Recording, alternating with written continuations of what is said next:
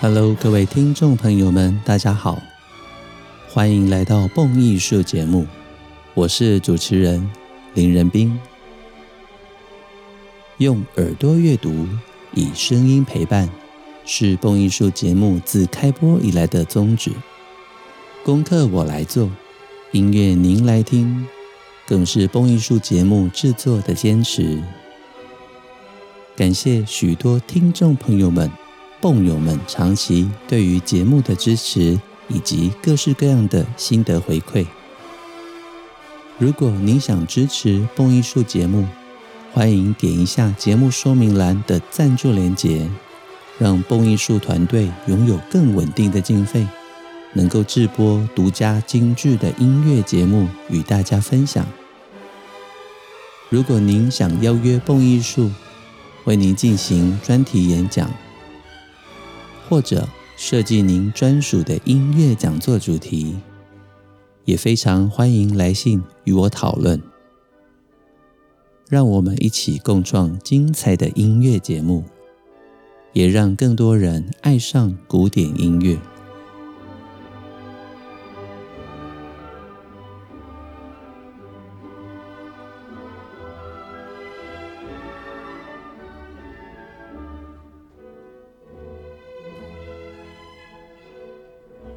想要在现场聆听蹦艺术音乐讲堂吗？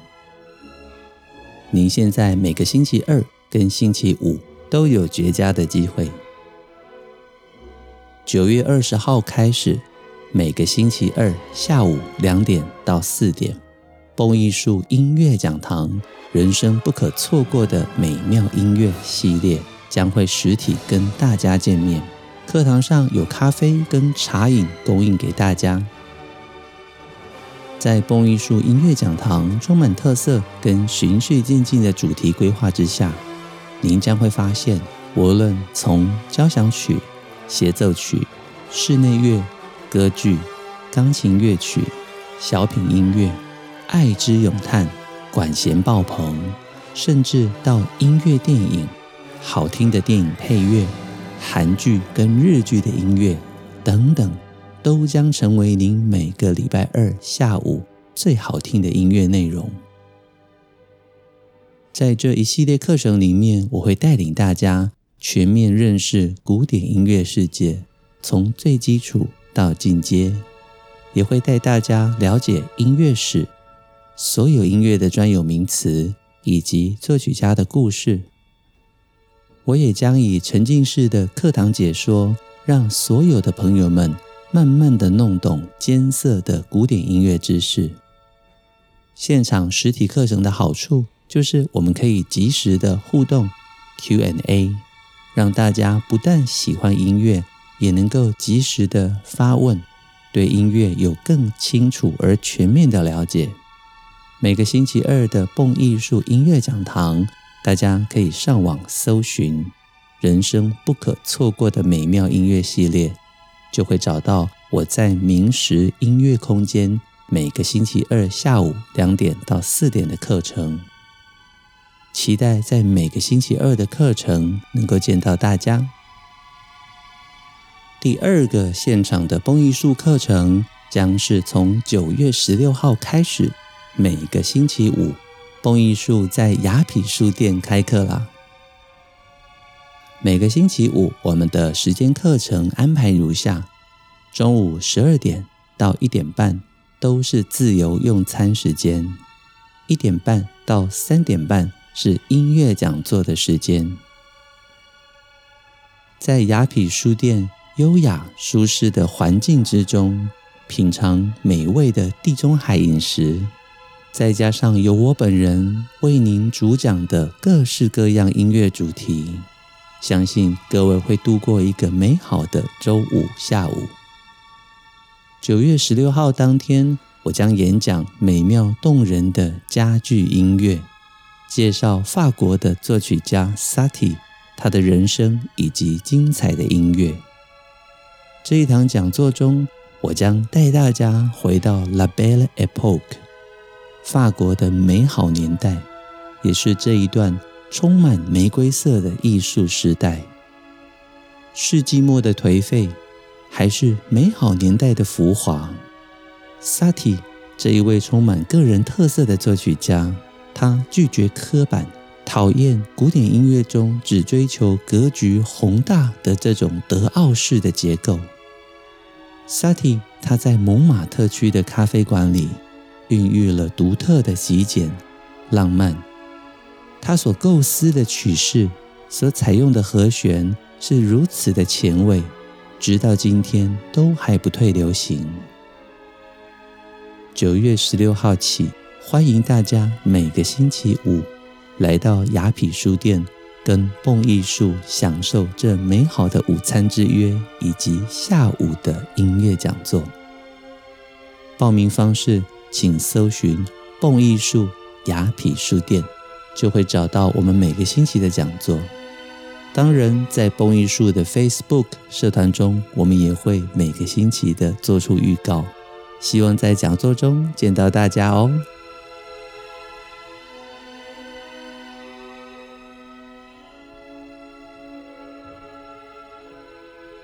上一集的节目中，我们讲到了华格纳成为了德意志联邦德勒斯登皇家乐团的宫廷乐长，这让华格纳非常非常的开心，因为代表着。他脱离贫穷之日已经来临，而且能够负责宫廷所有的音乐活动，包括了指挥跟筹备所有的音乐会，还包括了为各种场合的宫廷活动编写新曲。为了表达对于国王的感激，华格纳在欢迎国王回国的仪式里面，带领着由一百二十位音乐家。还有三百位歌唱家所组成的庞大演出团队，在阳光明媚的夏日清晨，为国王以及皇后献上了一首他精心编曲的欢迎歌曲。隆重而盛大的场面跟精彩的演出，让皇后非常的感动。皇后还为此亲自为所有的演出人员。在皇宫的后院准备了丰盛的早餐。这一炮打响了华格纳在宫廷的名声。在担任宫廷乐长期间，有两件事情是华格纳最为自豪的，我认为也是他在音乐史上所做的非常大贡献。第一个是每个星期天的棕榈音乐会上面。华格纳指挥演奏了贝多芬的第九号交响曲合唱，并且获得了巨大的成功。第二件事情是华格纳成功的将作曲家韦伯的遗骸从伦敦圣保罗教堂移回德国。先讲第九号交响曲。当时，贝多芬第九号在德勒斯登并不被观众们所熟悉。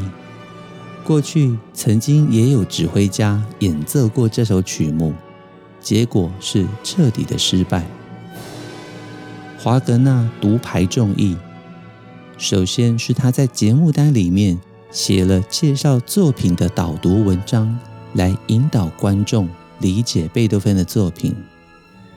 然后他在《德勒斯登报》上面发表了一些浅显易读、热情洋溢的短文，来激发观众对于贝多芬第九号交响曲的兴趣。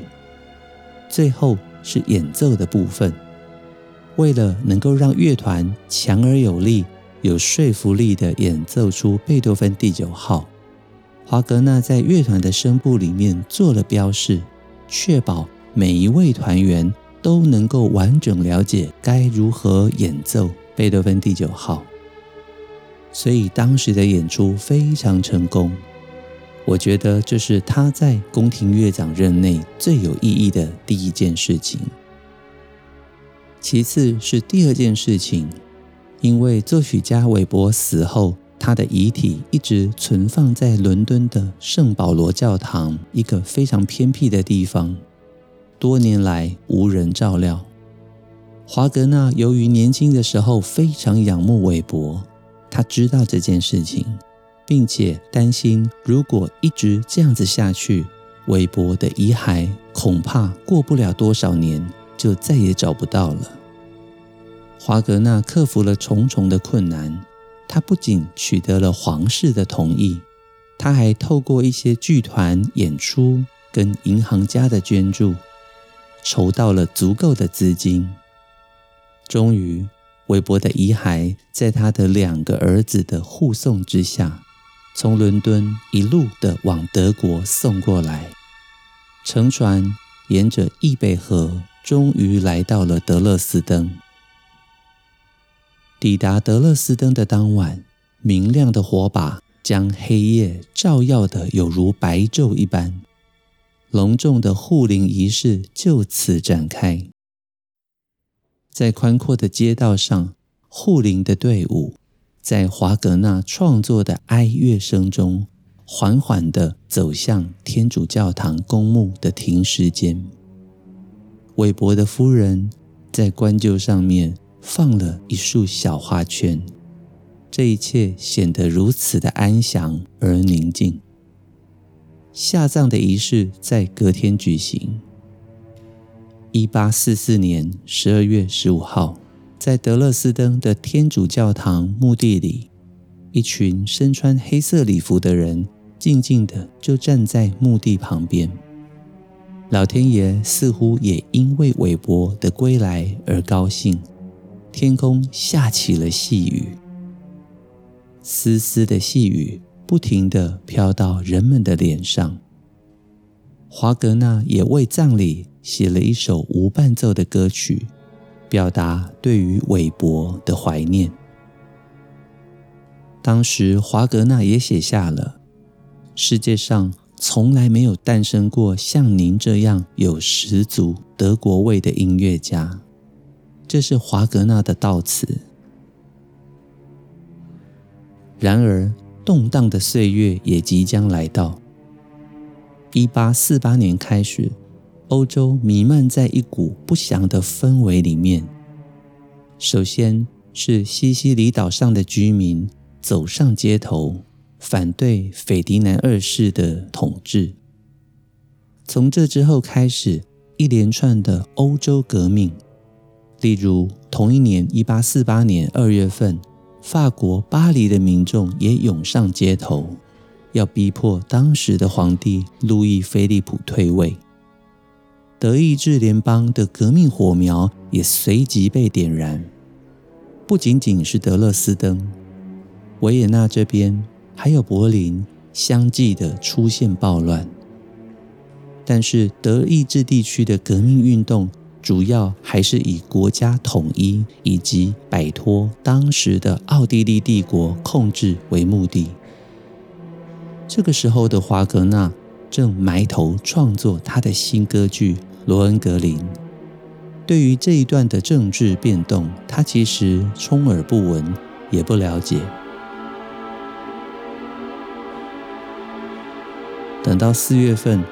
罗恩格林的作曲工作全部结束之后，华格纳突然意识到身边所有的政治氛围都不同了。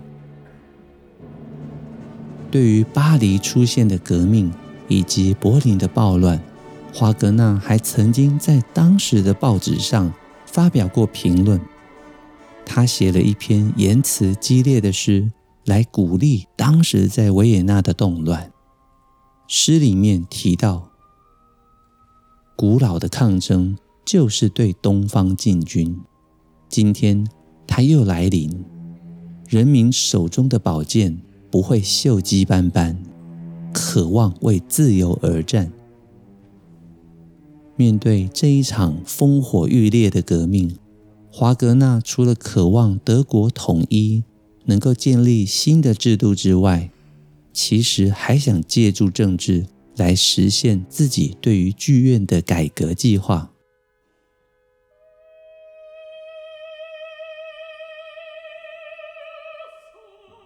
回到前一年，一八四七年，华格纳就曾经对于剧院的改革提出建议，但是未曾被接纳。现在在革命开始之后，一八四八年的五月份，华格纳又满怀信心写了一份四十几页的萨克森公国民族剧院方案，交给当时的内政部。他再次的对于剧院的改革提出了心中认为的合理建议，但是华格纳所得到的答复是他刚完成而且即将上演的《罗恩格林》被取消了。这使得华格纳的心情坏到了极点，因为想要改革剧院，结果导致歌剧的演出被取消，这让他对于改革剧院似乎彻底绝望。失望之余的华格纳，对于身边的政治兴趣越来越浓厚。他甚至跟一个从事革命的朋友一起加入了另外一个叫做“祖国联合会”的组织。在一次的露天集会上面，华格纳甚至对三千人慷慨激昂地发表了一篇名为《共和主义者应如何对待君主制》的演讲。在他的演说中，认为要求国王成为第一个，也是最彻底的共和主义者。有谁比国王更有资格来当一个货真价实、最忠实的共和主义者呢？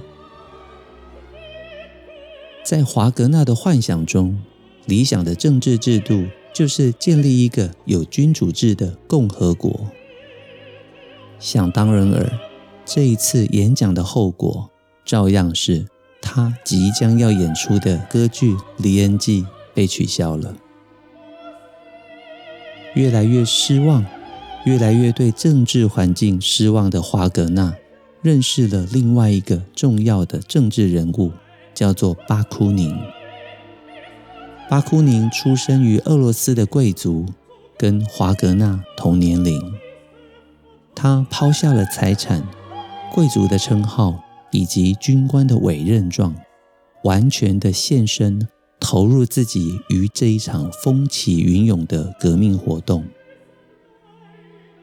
虽然巴库宁的政治观点跟华格纳不尽相同，但是由于巴库宁非常出色的领导能力以及对于政治的活跃，这让华格纳非常的着迷。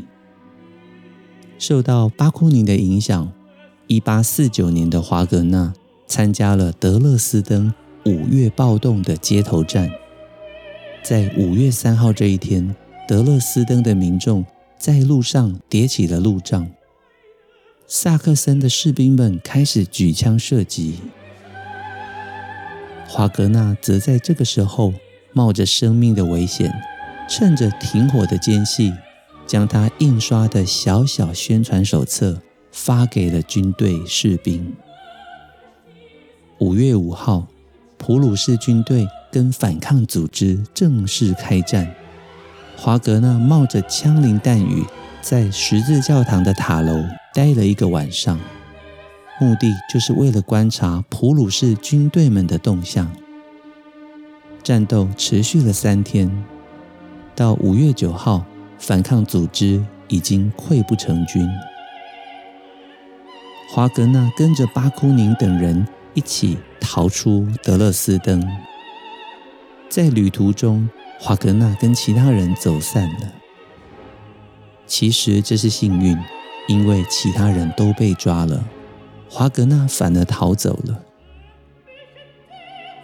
巴库宁等人全部都被抓到，而且囚禁起来。逃过这一劫的华格纳，其实知道。自己已经不能再留在德国了。果然，德勒斯登也对华格纳发出了通缉令。皇家乐团指挥、宫廷乐长理查·华格纳，因为积极的参与本地发生的叛乱活动，需要接受审查，但是目前尚未捕获，故提醒各警察局注意此人。一旦发现华格纳，便要依法拘捕，并且通知我们。完蛋了，华格纳现在只剩下一条路，逃离德国。幸运的是，在李斯特的帮助之下，华格纳离开德勒斯登，透过巴伐利亚地区，再转往瑞士。跟十年前一样，华格纳又再次开始了他那惊险的逃亡之旅。没有护照，不能够跨国的他呢，在朋友们以及李斯特的帮忙之下，他借用到了别人的护照。练习着不同的语言，终于登上了船。华格纳怀着兴奋的心情离开德国，来到瑞士。在这一张瑞士发给他的全新官方护照上面，写着：“华格纳，莱比锡人，作曲家，三十六岁，五尺五寸半，大概是一百六十三公分。”棕发、棕眉、蓝眼、鼻、嘴中等大小，圆圆的下颚。顾不了一切的华格纳写信给妻子米娜。华格纳提到：“我安然无恙了，愿上帝保佑你。我很为你担心。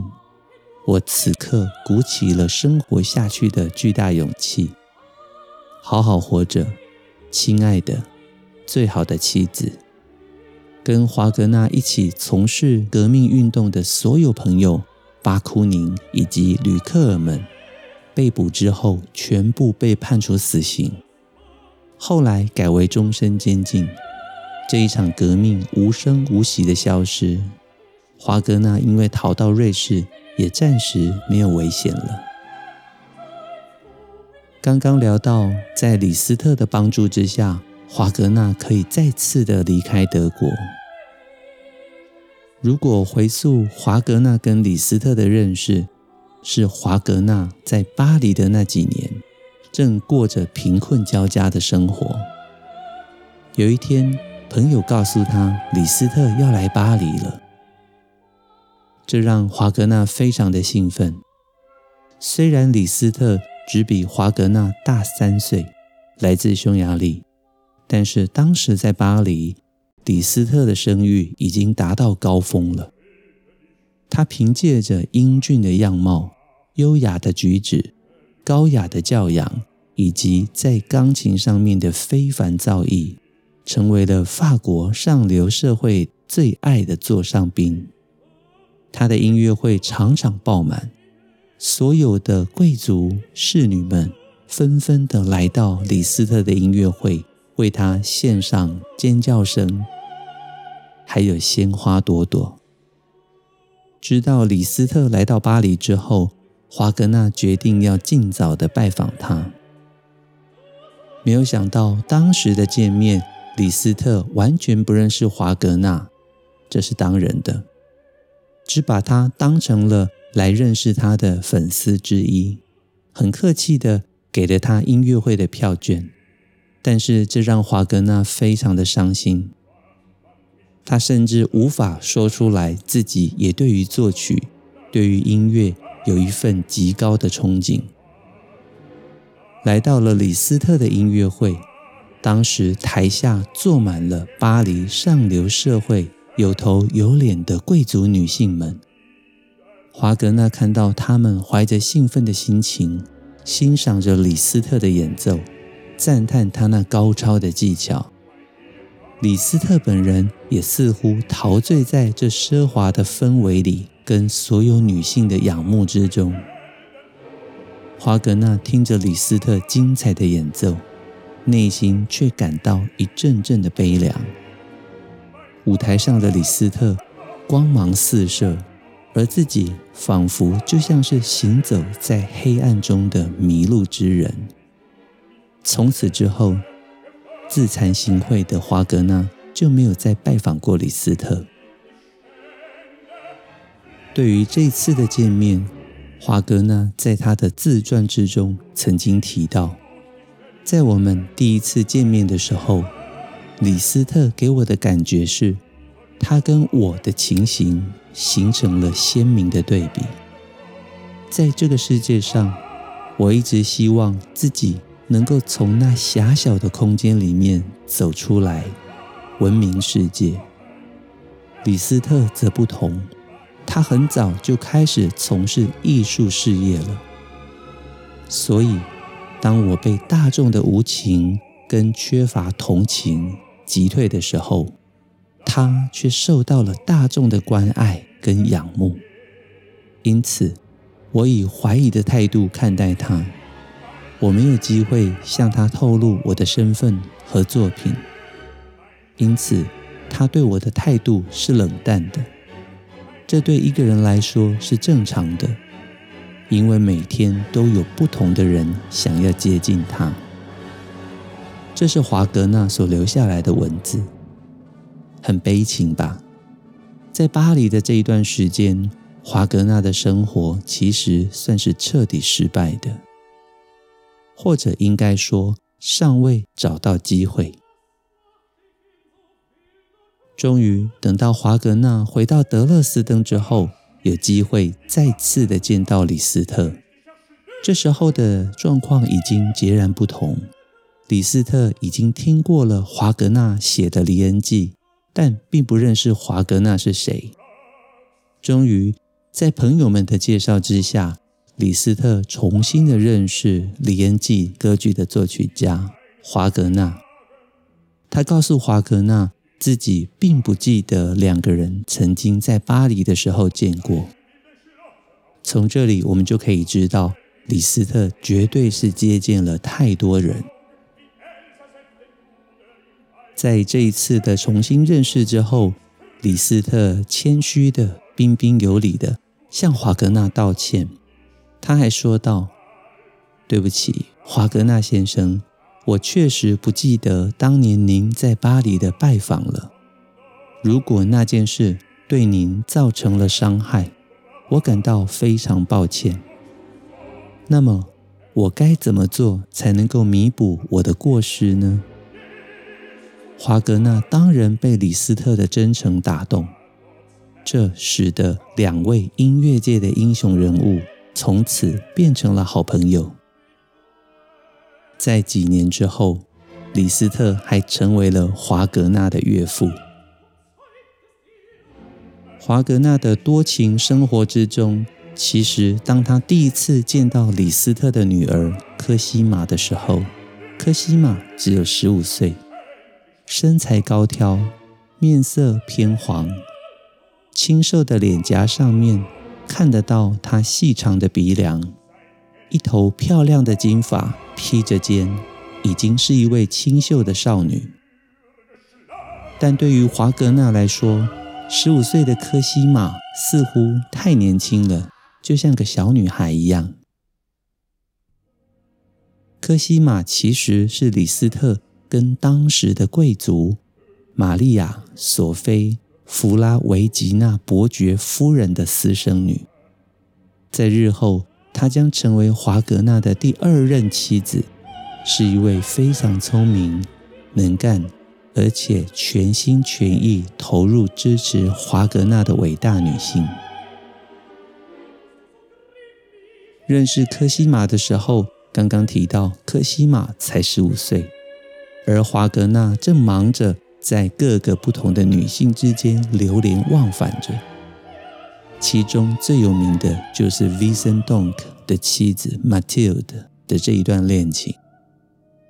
这一段恋情虽然没有结果，毕竟是婚外情，但是它却让音乐史上诞生了一部美妙至极的歌剧《崔斯坦与伊索德》。这里面的爱之死，更是音乐史上永远缠绵缱绻的歌曲。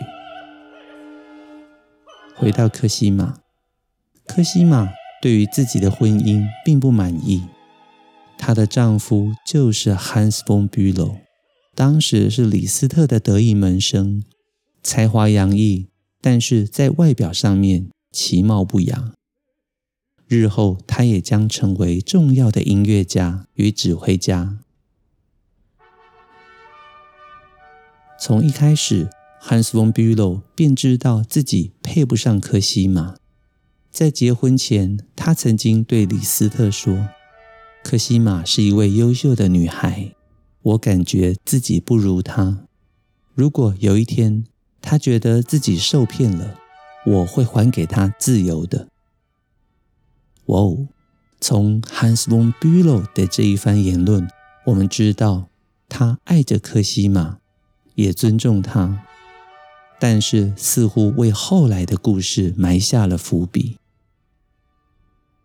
在华格纳逐渐写出越来越多精彩音乐的时刻，一点一点的，科西玛发现自己爱上了华格纳，并且对于华格纳的仰慕之情日益剧增。听到华格纳的音乐的时候，科西玛的神情会变得高洁、宁静，充满了不可理解的表情。在别人看来有些高深莫测，但是华格纳看得懂，这就是他粉丝的表情啊！在华格纳的人生中，常常需要女性作伴，需要女性安慰他。对他而言，理想的女性存在，让他感到浑身舒畅，能够为他营造理想的工作氛围。专心聆听他的艺术道理，成为他的支持者，这一点科西玛完全能够做到。而妻子米娜已经越来越不合适了。华格纳跟科西玛进一步互相了解的机会终于来临了。一八六三年的年底，身无分文的华格纳为了还债跟演出。每天都忙着指挥音乐会。有一次在柏林停留的时间，他见到了科西玛。这一次的会面让他们的关系发生了完全的转变。他们两个一起驾着漂亮的马车出去兜风的时候，科西玛问到了：“今天真开心，看到你的气色不错。这一次的演出，这次的演出。”一定赚到不少钱了吧？华格纳说：“当然，我准备把这笔钱用在幽静的地方，安安静静的盖一栋属于自己的房子。不过，我还欠家具商很多钱啊，恐怕等你的孩子长大了，我还没还完这笔钱呢。”一路上虽然像这样子的玩笑开着。但是渐渐的，两个人都沉默不语。华格纳转头看着科西玛，只见科西玛这时候已经满眼泪水。他轻轻的抱住了科西玛，科西玛也忍不住在华格纳的怀中哭泣了起来。华格纳的眼中充满泪水，说了：“我明白你的心。”平常我在外面奔波忙碌，可是，一回到自己的住处，总感到无限的凄凉跟孤独。华格纳继续的说着：“我渴望成功，我更渴望有一个人在我身边，看着我一步一步成功，并且跟我分享快乐与喜悦。”科西玛回答说。你一定会成功的，在音乐上，你有着自己的思想和见解，世人们早晚有一天会接受，甚至膜拜你。你一定要有信心。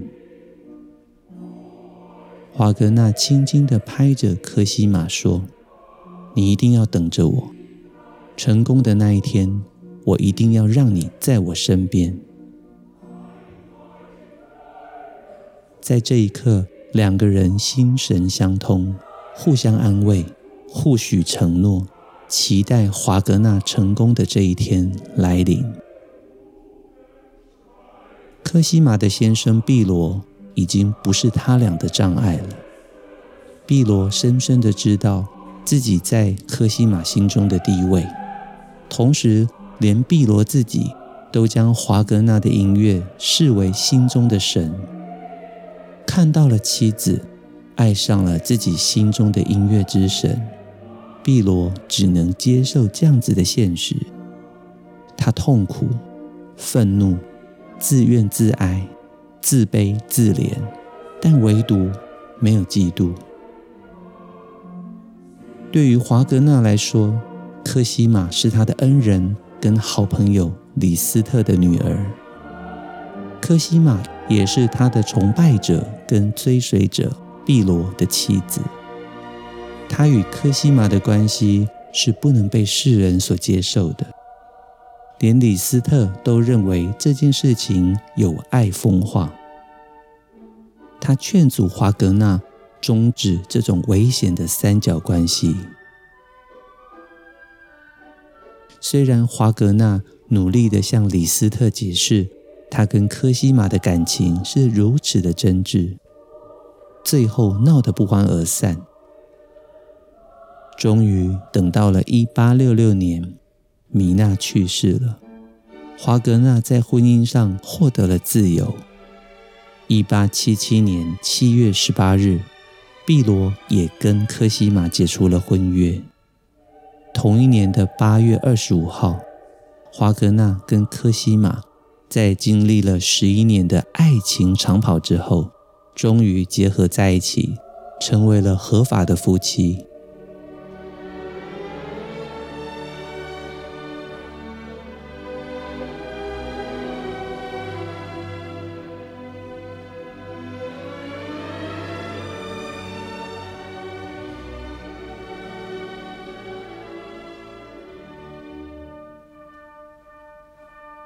这一天，他们在琉森的新教堂里面举行了婚礼。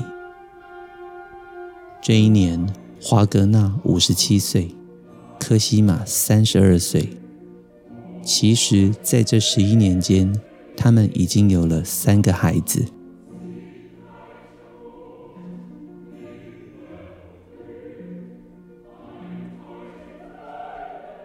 为了纪念这一切。这一年的十一月，华格纳创作了知名的管弦乐曲《齐格飞的牧歌》。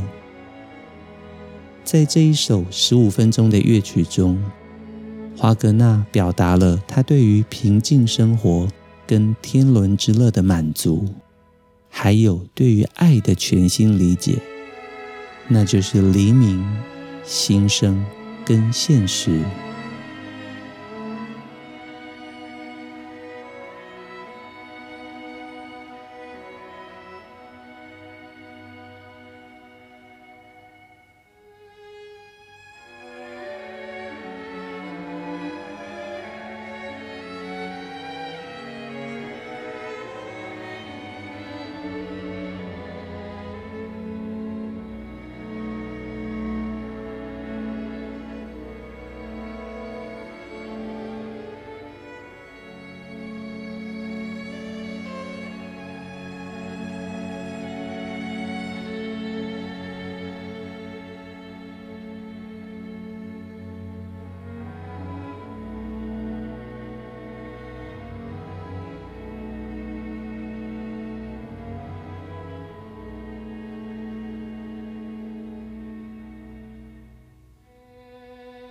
在过往五十几年的岁月中，华格纳经历了惊涛骇浪，重新获得了温暖的家庭。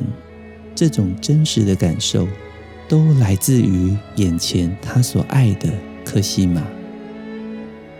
对于自己最爱的妻子无私的奉献，华格纳想要给她一个意外的惊喜。十二月二十五号。是科西玛三十三岁的生日，也是他成为华格纳妻子的第一个生日。清晨，还在睡梦中的科西玛突然被一阵声音吵醒，眼睛张开一看，华格纳诶已经不在身边。但这个时候，嗯，声音怎么越来越大声啊？而且越来越动听，悦耳。原来这一阵吵醒他的声音，并不是噪音，而是优美的管弦乐演奏。科西玛穿上睡衣，走出房间，他被眼前的情景吓呆了。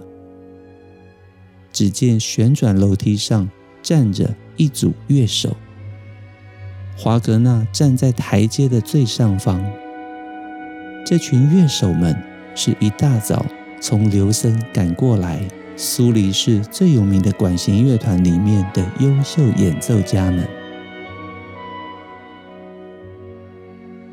他们正在华格纳的指挥之下演奏齐格菲牧歌。科西玛热泪盈眶，这是为我而创作的乐曲，这是为我而想奏的旋律。科西玛的内心感动溢于言表，他走上楼梯，紧紧拥抱着华格纳，说：“这一刻，我可以为你而死。”华格纳回答：“为我而死，可比为我而活容易的多了。”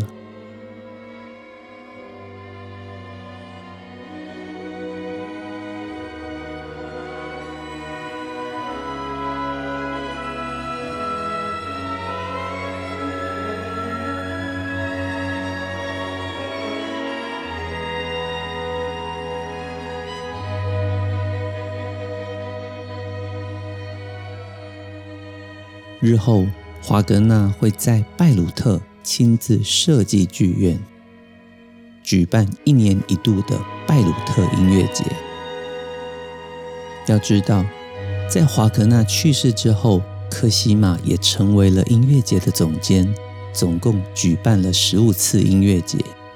在科西玛的领导之下，把拜鲁特音乐节打造成为了德国的音乐圣地。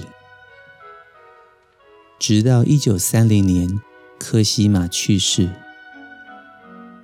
这一段两人结为夫妻的日子，或许在最初不是由世人这么看好，但是一路下来，我们发现两个人鶼鰈情深，尤其是科西玛，果然如同他所说的，一辈子为华格纳奉献，爱着华格纳。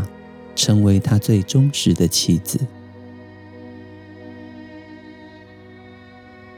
今天的故事讲得很长，相信大家一定非常的喜欢。蹦艺术精彩的音乐内容，经得起时间的考验，也值得您一听再听，反复回味。期待更多的爱乐朋友们随时加入我们蹦艺术 Podcast，点一下节目说明栏的赞助链接，让蹦艺术团队拥有更稳定的经费，能够制播独家精致的音乐节目与大家分享。开卷古典音乐，让您的世界充满乐趣与音乐的芬芳。下个星期。我们将继续华格纳精彩的音乐人生，要讲到第五集，他的《指环》四部曲，敬请期待。我是主持人林仁斌，这里是蹦艺术，我们下周见，拜拜。